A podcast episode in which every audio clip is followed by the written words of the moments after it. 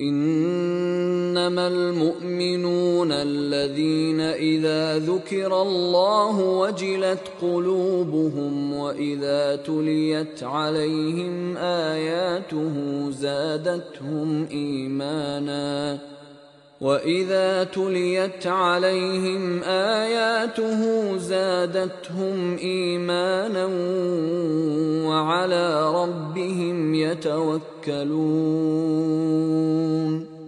الذين يقيمون الصلاه ومما رزقناهم ينفقون اولئك هم حقا لهم درجات عند ربهم ومغفره ورزق كريم Assalamu alaikum wa rahmatullah. Heureuse de te retrouver, j'espère que tu vas bien. Bienvenue sur le podcast Raffermis ton cœur. Alors si tu me découvres, moi c'est Aïssatou, passionnée de spiritualité et de transmission. Dans ce podcast, mon intention est de te transmettre des éléments clés de la spiritualité musulmane pour Allah. Et mon intention est de le faire de manière simple et accessible en espérant, Inch'Allah, que ça te sera utile. Aujourd'hui, on va attaquer une autre thématique, toujours dans notre reconnexion à Allah. C'est le fait de remettre à plus tard les bonnes actions. Thématique qui nous concerne tous et toutes en tant que musulmanes. On a tous été confrontés à ce problème-là au moins une fois dans notre vie, si ce n'est pas euh, plus récurrent que ça. Et euh, voilà, c'est une problématique qui va concerner bah, beaucoup, beaucoup de musulmans cherchant à cheminer vers Allah. Et je me suis dit que ce serait très intéressant de pouvoir échanger aujourd'hui sur ce thème-là.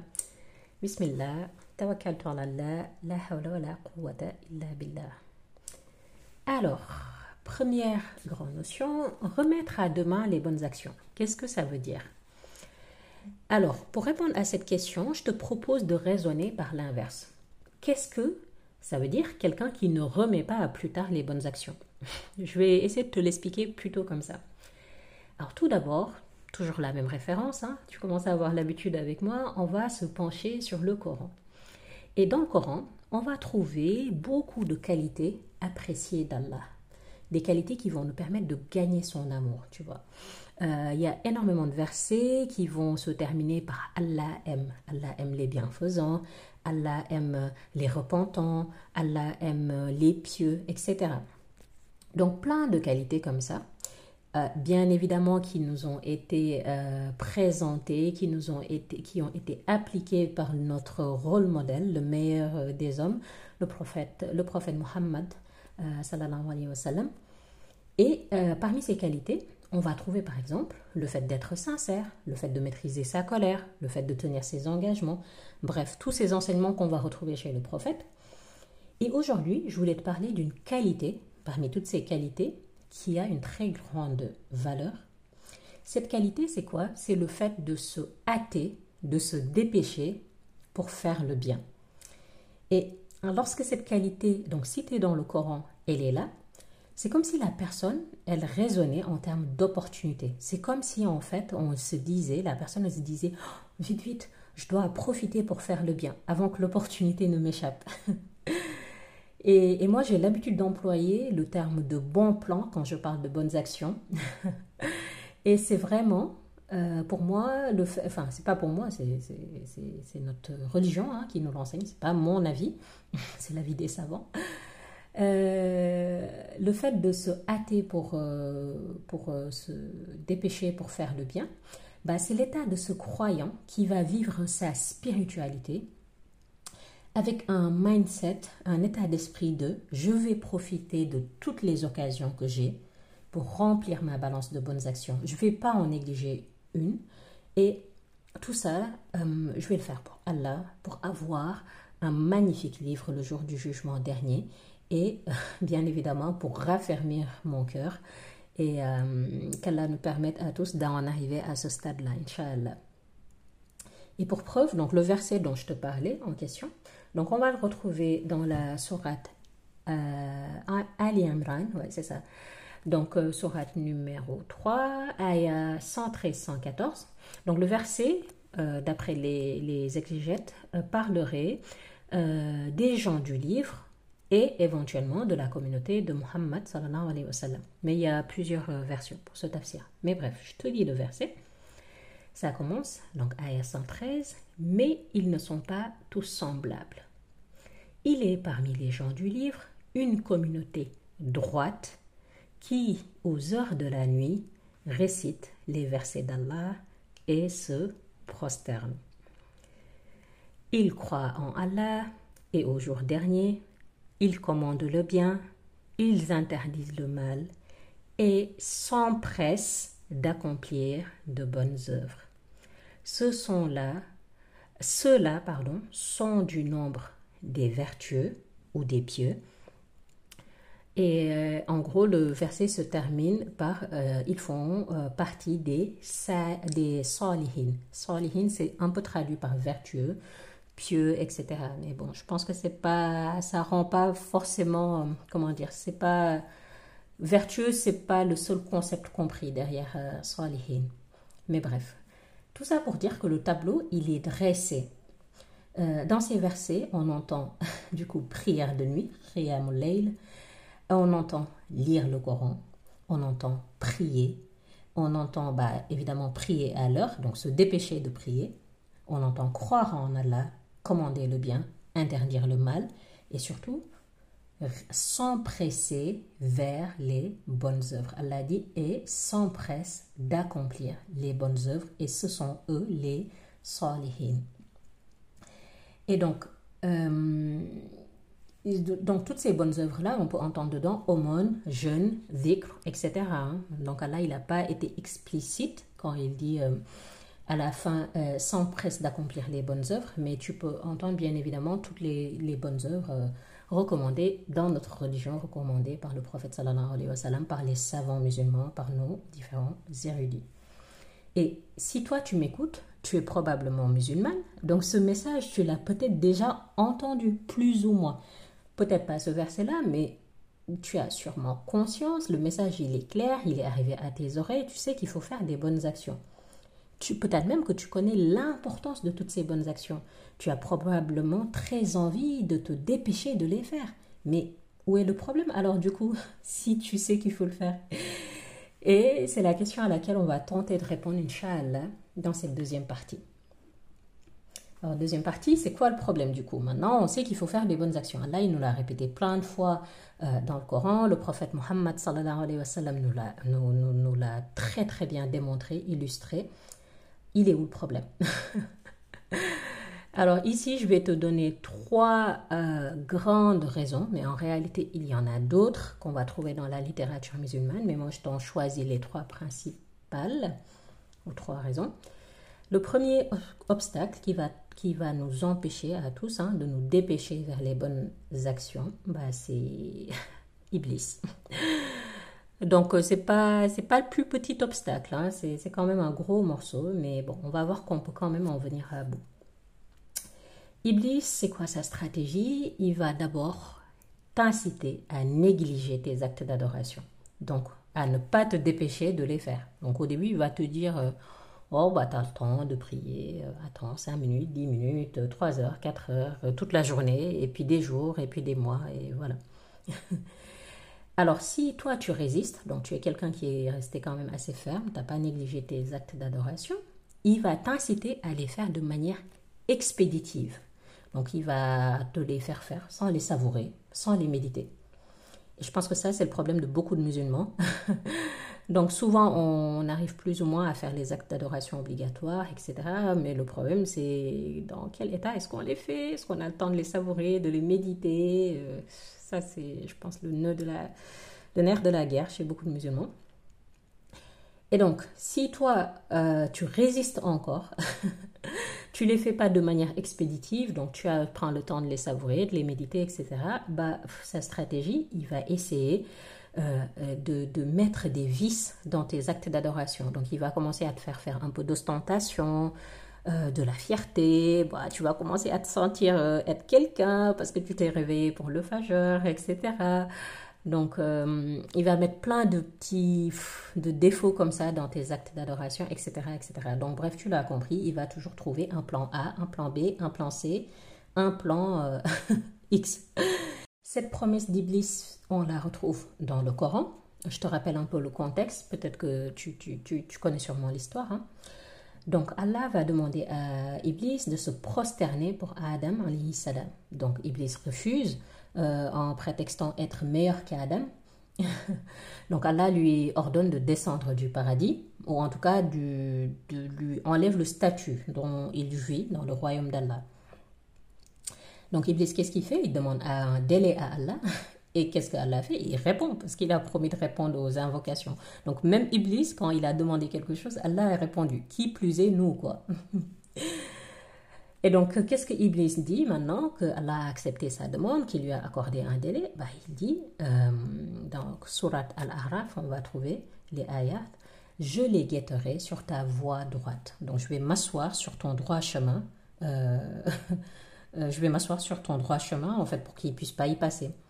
Je les attaquerai par devant, par derrière, sur leur gauche et sur leur droite, si bien que pour la plupart d'entre eux, tu ne les retrouveras pas reconnaissants. Donc, euh, je précise, en hein, reconnaissance, on a fait tout un épisode sur ça, épisode 6. Donc, euh, la reconnaissance, c'est quoi? C'est remercier Allah pour ses bienfaits sur nous, mais comment on le remercie En l'adorant, donc en faisant des actes d'adoration pour plaire à Allah. Et, la promesse d'Iblis, c'est qu'on ne soit pas dans cet état de, reconnaissance, de gratitude. Donc lui, son, boulot, c'est de tout faire pour nous sortir de cet état de reconnaissance.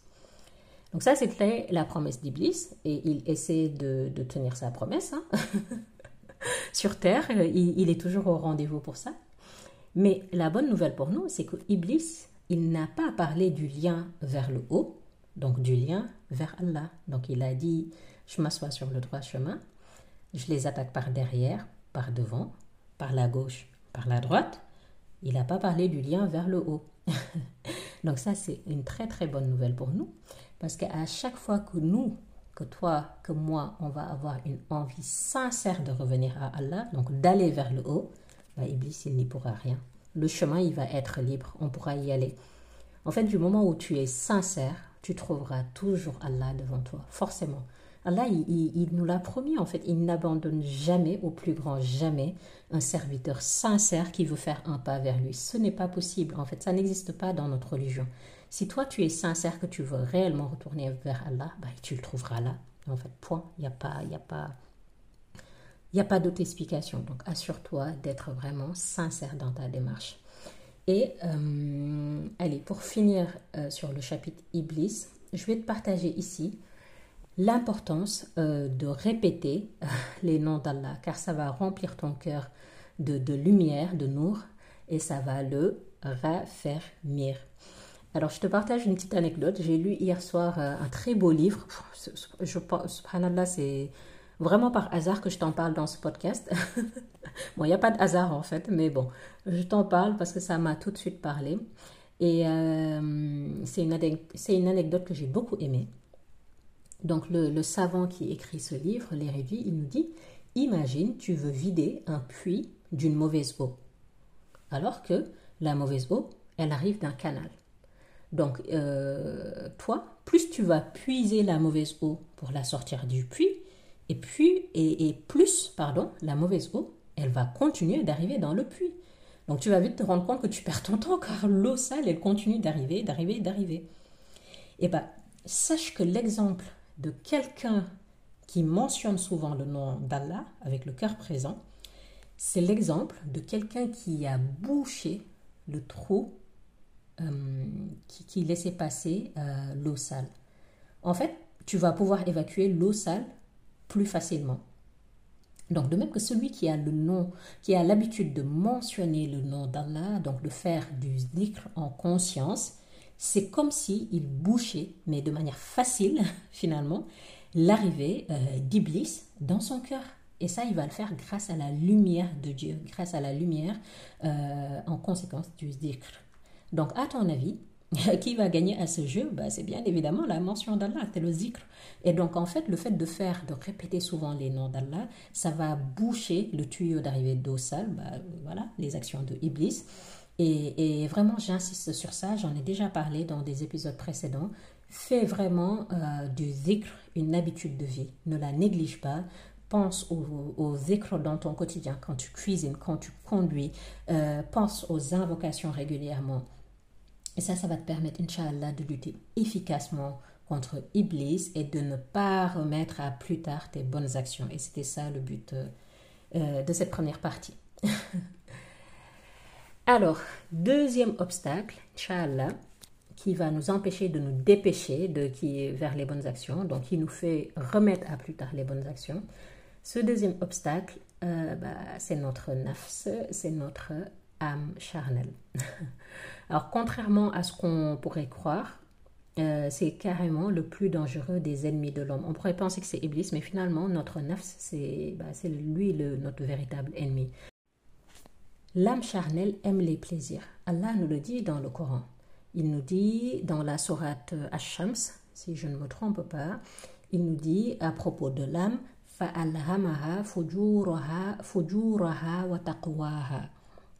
Donc Allah nous dit qu'il a inspiré à l'âme la connaissance du mal et la connaissance du bien. Donc il lui a inspiré le côté fujur, il lui a également inspiré la taqwa, donc la crainte révérentielle d'Allah. Et Allah, euh, il va créer chaque âme sur la droiture, sur la saine nature. En fait, le prophète sallallahu alayhi wa sallam nous apprend que tout le monde naît musulman. Donc Allah, à la base, il nous donne tous les mêmes chances. On est tous dans, sur la droiture. Puis, avec les messagers, avec les livres révélés, Allah, il va nous exposer le bien et le mal. Il va nous exposer la piété et la désobéissance. Et donc notre âme, euh, elle va tantôt pencher vers la piété, tantôt elle va pencher vers la désobéissance. Et c'est le combat de toute une vie de purifier son âme, de lutter contre ces mauvais penchants. En fait, l'âme, il faut que tu la vois comme un enfant qu'il faut éduquer. L'éduquer spirituellement.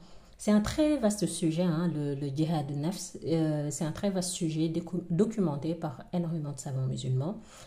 Euh, j'aurai l'occasion d'y revenir, Inch'Allah, dans d'autres épisodes. Euh, c'est vraiment tout un, tout un, tout, tout un, toute une science au final. Donc on ne va pas en parler pendant 2-3 minutes. Mais globalement, sache que euh, dans le fait de ne pas se dépêcher vers les, dans les actes d'adoration, euh, bah, notre nafs et donc nous-mêmes avons une très grande part de responsabilité là-dedans. Tout n'est pas de la faute de Iblis en fait, c'est ça que je voulais dire. Et c'est d'autant plus flagrant lorsque nous, on ne fait pas l'effort d'éduquer, de discipliner notre âme en lui en l'habituant à avoir des privations toutes simples. Par exemple, en l'habituant à avoir faim à travers le jeûne, par exemple en l'habitant, en l'habituant à ne pas, je sais pas moi, à limiter le sommeil, par exemple, en se réveillant pour la prière euh, du matin, etc. Quand on doit se réveiller à 3 heures du matin, qu'on a dormi 4 heures avant, c'est pas facile, c'est un djihad de nafs finalement, tu vois. Et l'âme charnelle, elle doit être disciplinée déjà en la privant de ces quelques plaisirs-là pour que les actes d'adoration deviennent plus faciles. Mais si ton, notre âme, elle n'est pas habituée à être disciplinée, elle est habituée à ce qu'on cède à tous ses plaisirs, bah, je peux te dire que quand tu voudras poser ton téléphone pour aller prier, bah, bah bonne chance quoi. quand, quand, tu vas habituer ton nafs à dormir, euh, je sais pas moi, 10 heures par nuit et que le, la prière du matin, elle est à 3 heures du matin, que tu viens de dormir seulement 3 heures, bah ouais, bonne chance. Donc il faut déjà la discipliner euh, en la privant de ces, de, bah, de, ces plaisirs-là, en fait, tout simplement. Qu'Allah nous, nous permette de, de, mener à bien cette lutte contre notre nafs, parce que c'est un sujet qui est important et c'est vraiment une cause d'élévation spirituelle, en fait, le djihad de nafs. Voilà pour ce deuxième obstacle. Enfin, troisième et dernier obstacle. Euh, c'est pas les seuls, hein, encore une fois. Mais euh, on va dire le troisième gros obstacle qui nous empêche de nous dépêcher vers les mauvaises actions, c'est l'amour excessif, excessif de ce bas monde. Euh, la passion littéralement de ce bas monde, en fait, je dirais. pareil, c'est un très vaste sujet, très bien documenté par les savants musulmans. En fait, il faut savoir que ce bas monde, cette dunya, on y a, on y a tous une part. Donc, forcément, euh, comme on a tous une part dedans, bah, ça va avoir un impact sur nous, sur notre comportement, sur nos décisions. Et euh, les problèmes, ils arrivent quand on parle euh, de passion de ce bas monde. Donc quand on parle de passion pour l'argent, de passion pour ses enfants, pour son mari, pour les réseaux sociaux, pour son travail, même si le travail en question, il est licite, même si, bien évidemment, on a le droit d'avoir des enfants, un mari, etc. Tout ça, ce sont des choses licites, des, des, actes d'adoration, même limite. Mais euh, tout, tout dépend de comment on voit les choses, comment on aborde les choses. Je m'explique. Si par exemple on est tellement passionné qu'on a du mal à lâcher son travail pour aller prier, bah, même si notre travail il est licite, bah, c'est un red flag en fait. Alors attention, je ne parle pas de ceux qui n'ont pas le choix, je ne parle pas de ceux qui n'ont pas de lieu de prière euh, à côté de leur travail, qui n'ont même pas de pause pour aller prier. Non, non, je ne parle pas de ceux-là. Je parle par exemple... Euh, euh, bah, je vais te donner mon exemple. Moi, j'ai un sacré défaut, c'est que j'ai du mal à décrocher quand je fais quelque chose qui me passionne. Tout le monde le sait. En tout cas, mes proches le savent, j'ai vraiment du mal à décrocher. Je me rappelle, à mes débuts de prof, je pouvais préparer des cours, par exemple, de 8 heures au soir, sans rien faire d'autre. J'avais du mal à m'arrêter, par exemple, pour aller prier. Alors, ce n'est pas, euh, pas du tout un exemple à suivre, clairement.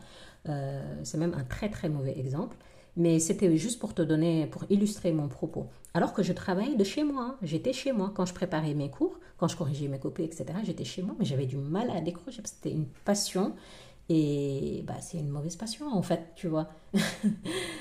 Donc, tu vois, je devrais pouvoir m'arrêter pour aller prier. C'est le minimum syndical que je devrais faire, tu vois.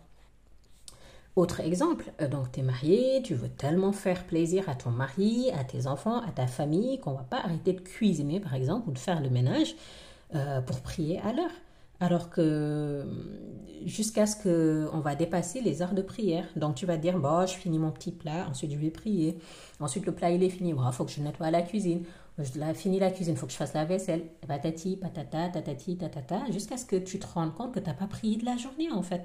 Tu vois donc on veut tellement bien s'occuper de notre foyer, finalement, qu'on va voir comme un acte d'adoration, euh, qu'on va retarder euh, nos obligations individuelles envers Allah. Et ça, c'est pas normal. Donc c'est un rappel d'abord pour moi-même. Hein. Attention, je n'incrimine personne. Je suis la première concernée par ce rappel.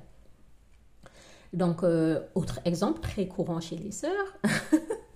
Des fois, on est très bien maquillé. Hein. On sort, il y a le fond de teint, le machin, l'eyeliner, tout au taquet. Ça va, Rakallah, vraiment très bien maquillé et tout. Bref. Et euh, on est tellement bien maquillé qu'on ne va pas faire ses ablutions pour refaire ses prières. Moi, c'est des carrels. Hein. C'est voilà, des choses que j'ai déjà vues. Donc, des sœurs qui sont très très bien maquillées, qui n'ont pas envie de se démaquiller de la journée et qui ne vont pas faire leurs ablutions pour refaire leurs prières. Elles vont attendre le soir de se démaquiller pour faire Donc euh, tout ça, c'est des passions, en fait, c'est des choses euh, qui, qui, qui, nous, qui, nous, qui nous éloignent, en fait, de, de la voie droite du Sirat al-Mustaqim. Bref, la liste est longue et le but n'est pas d'accuser qui que ce soit, mais de prendre conscience de tous ces dangers qui nous guettent. Et toutes ces passions ou toutes ces mauvaises gestions de nos passions, je dirais plus ça comme ça, ces mauvaises gestions de nos passions, bah, ça nous pousse, sans qu'on s'en rende compte, à retarder beaucoup de bonnes actions. Et je pense personnellement que les femmes sont très très concernées par ce problème-là. Donc ici, la solution que je vais te donner, c'est d'apprendre à prioriser. Ce que Allah, il attend de nous, ça doit forcément être prioritaire sur le reste. En fait, si on veut réussir le test de cette vie d'ici-bas. Parce que ici, c'est juste un test, en fait, c'est un passage. Tout le monde en a conscience. Hein. Mais euh, c'est un passage en fait. Il n'y a personne ici-bas qui va rester. Je dis souvent l'exemple des montagnes qui vont être pulvérisées. Même les montagnes, ce qu'il y a de plus stable sur Terre, sera pulvérisé un jour. Donc à plus forte raison, nous, nous, on va tous disparaître. Ici, c'est forcément un passage. Donc euh, on est juste testé pour voir, pour l'au-delà, pour euh, là où on sera tout le temps, pour la vie éternelle. Et donc si on veut réussir le test d'ici-bas, il faut que Allah soit notre priorité sur le reste. Je n'ai pas dit de négliger tout le reste, de rien faire d'autre, mais il faut qu'Allah soit la priorité. C'est ça la réalité.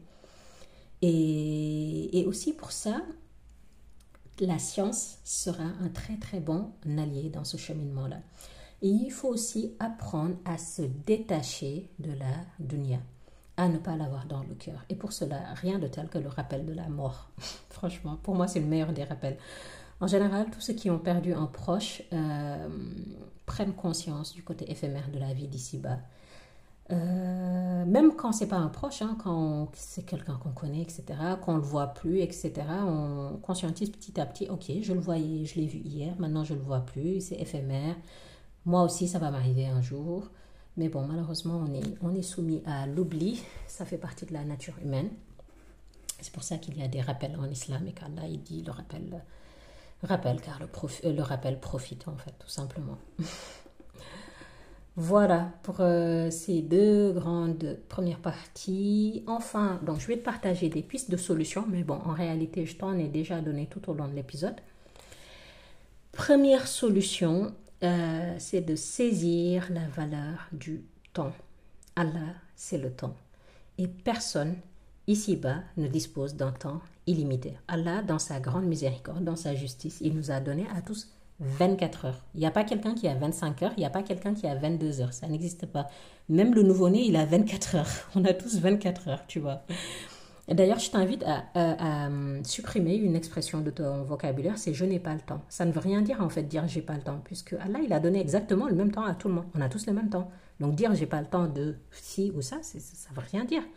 Demande-toi plutôt si euh, ce que tu voulais faire, ça fait partie de tes priorités. Est-ce que tu t'es assez organisé? Est-ce que tu as fait toutes les causes possibles pour atteindre tes objectifs de la journée? Est-ce que tu as réellement priorisé les tâches? Est-ce que tu t'es donné tous les moyens pour atteindre ces objectifs-là? Tu vois? Je te donne un exemple. tes objectifs spirituels, tu peux les noter sur ton agenda en fait. Il n'y a pas de raison que dans l'agenda, il n'y a que des, des rendez-vous médicaux, des rendez-vous pour l'enfant, le pédiatre, le machin, le, que des, la paperasse de la mairie, etc. Tu peux très bien aussi noter tes objectifs spirituels dans ton agenda, dans ton Google Agenda, dans ton planning. N'hésite pas à les écrire, ça va t'engager à les faire. Clarifie-les. Tu as déjà sûrement entendu parler d'objectifs SMART. Euh, un objectif euh, spécifique, mesurable, etc. Donc, clarifie tes objectifs. Rien ne t'empêche d'écrire dans ton agenda, par exemple, à, je sais pas, moi je dis n'importe quoi, à 10 heures, je dois faire euh, du dhikr ou je dois lire le Coran à telle heure. Je dois même lire deux pages de Coran à telle heure. Je dois méditer pendant mon trajet en voiture. Je dois faire ci, je dois faire ça avec une date de début, une date de fin, un objectif SMART concis, précis, avec une date de début, une date de fin, une quantité palpable. Et, n'hésite pas à le noter sur ton agenda si, si, ça devient compliqué, tu vois. Et petit à petit, bah, ça va devenir une routine, en fait, tout simplement, comme toutes les autres choses de ta vie. Voilà pour cette première solution. je me suis étalée, hein, désolée, aujourd'hui je suis, je suis très très bavarde. Deuxième solution, aller vers la science. Euh, donc quand je parle de sciences, euh, sciences religieuses, hein, mais on peut commencer petit. Il hein. ne faut pas toujours s'imaginer quand je parle de sciences s'inscrire dans un institut, passer des années dans une université, etc. Moi, je te parle juste de lire des rappels, lire un livre, écouter un cours, écouter euh, des podcasts. On est au 21e siècle, la science, elle est quand même très, très, très, très vulgarisée. Et sache que la science, elle, vit, elle rend vivant le cœur, elle le vivifie elle éclaire l'âme, elle préserve de la, de, du péché en fait, tout simplement. Elle permet de se détacher de l'insouciance. Le fait d'acquérir la science va te mettre dans un état de conscience du divin. Donc, euh, commence petit à petit, tu vois, un petit rappel, un livre, un cours, un podcast. Euh, si tu sens que tu es prête à aller plus loin, inscris-toi un cours. Aujourd'hui, il y a des milliers d'instituts en ligne. Si tu peux pas te rendre dans une mosquée, dans une association musulmane, mais inscris-toi en cours en ligne déjà, c'est déjà très bien. Fais des petits pas tout en, étant sincère, en ayant une bonne intention, en invoquant Allah. C'est peut-être ma vision, moi, en tant qu'enseignante, mais personne ne devrait, pour moi, personne ne devrait passer une journée sans, avoir, rien appris qui lui serve. Donc, une journée où tu n'as rien appris, pour moi, c'est pas c'est pas une bonne journée. Mais là, c'est l'enseignante qui parle, quoi. Mais je, je te parle même pas de religieux, même de mondain, en fait. Mais, mais vraiment une journée où tu n'as rien fait de nouveau, tu n'as rien appris, c'était dans le même état qu'hier. c'est des journées à éviter, je trouve. Donc, essaie vraiment d'apprendre n'importe quel petit truc dans ta journée, euh, quel que soit le domaine. OK? Enfin, multiplier, troisième solution, les demandes de repentir. On en a déjà parlé de ça. Les péchés, ce sont les, c'est le meilleur moyen de tomber dans ce qu'on appelle aujourd'hui euh, des baisses de foi. Le repentir, ça va te permettre de faire un reset, de nettoyer son cœur, de te décharger, de repartir sur de bonnes bases. Donc ça, j'en ai déjà parlé dans l'épisode 3 et 4 de podcast. Euh, la tauba, c'est une base en fait. C'est une base vraiment dans tout cheminement spirituel. Euh, la demande de pardon, l'istighfar, ça doit faire partie de ton quotidien. Et pour ça, je te renvoie aux épisodes 3 et 4 de podcast. Alhamdulillah Rabbil Alamin. Voilà pour cet épisode en espérant qu'il t'aura été utile. J'ai pris beaucoup de plaisir à, à l'enregistrer. Euh, ça m'a servi de rappel et puis qu'Allah nous permette de mettre en pratique euh, tous ces enseignements. Inch'Allah. Comme d'habitude, un petit récap. Première notion, euh, qu'est-ce qu'on a vu? C'était se dépêcher d'aller vers les bonnes actions. Qu'est-ce que ça voulait dire? On a vu que c'était une qualité aimée d'Allah, car il fait lui-même l'éloge de ceux qui ont cette qualité-là dans le Coran. Mais c'est surtout voir toutes les bonnes actions en termes de bons plans, en termes d'opportunités. C'est je me dépêche de faire une bonne action, car je n'ai aucune certitude, mais vraiment aucune, que ce bon plan va se représenter. Deuxième notion qu'on a vue, c'est qu'est-ce qui nous empêche de nous dépêcher vers les bonnes actions? Alors pour ça, on a trois Grande cause, Iblis. Première cause qu'on va combattre par le zikr, et même le zikr très fréquent. Notre euh, âme, notre nafs, qu'on va essayer d'éduquer et de discipliner. Et troisième grande cause, la passion excessive euh, des, choses de ce bas monde qu'on va combattre entre autres par la priorisation des tâches, par le rappel de la mort, euh, par, par, conscientiser le côté éphémère de la vie d'ici-bas. Troisième grand chapitre, aujourd'hui on a parlé de quelques pistes de solutions, même si au final il y avait beaucoup de solutions distillées tout au long de l'épisode du jour. Donc, euh, je t'ai listé trois principales solutions pour finir l'épisode. Saisir la valeur du temps. Personne n'a du temps illimité, on a tous 24 heures. La question c'est qu'est-ce qu'on fait de nos 24 heures? Aller vers la science pour maintenir cette lumière dans le cœur, multiplier les demandes de repentir pour sortir du cercle vicieux des baisses de foi et donc du report des bonnes actions. Alhamdulillah Rabbil Alamin. Voilà pour cet épisode de podcast. J'espère que tu as apprécié l'écouter. N'oublie pas de me rejoindre sur Instagram, raffermis ton cœur. Donne-moi ton avis sur cet épisode. Je serai très très heureuse de le lire. Euh, partage aussi autour de toi en ayant l'intention que ce soit utile au plus grand nombre, euh, qu'Allah en fasse une bonne action pour toi comme pour moi. je te dis à très bientôt, Inch'Allah, à jeudi ou vendredi. Jeudi, hein, maintenant, on essaie de tenir. Assalamu alaikum wa rahmatullah.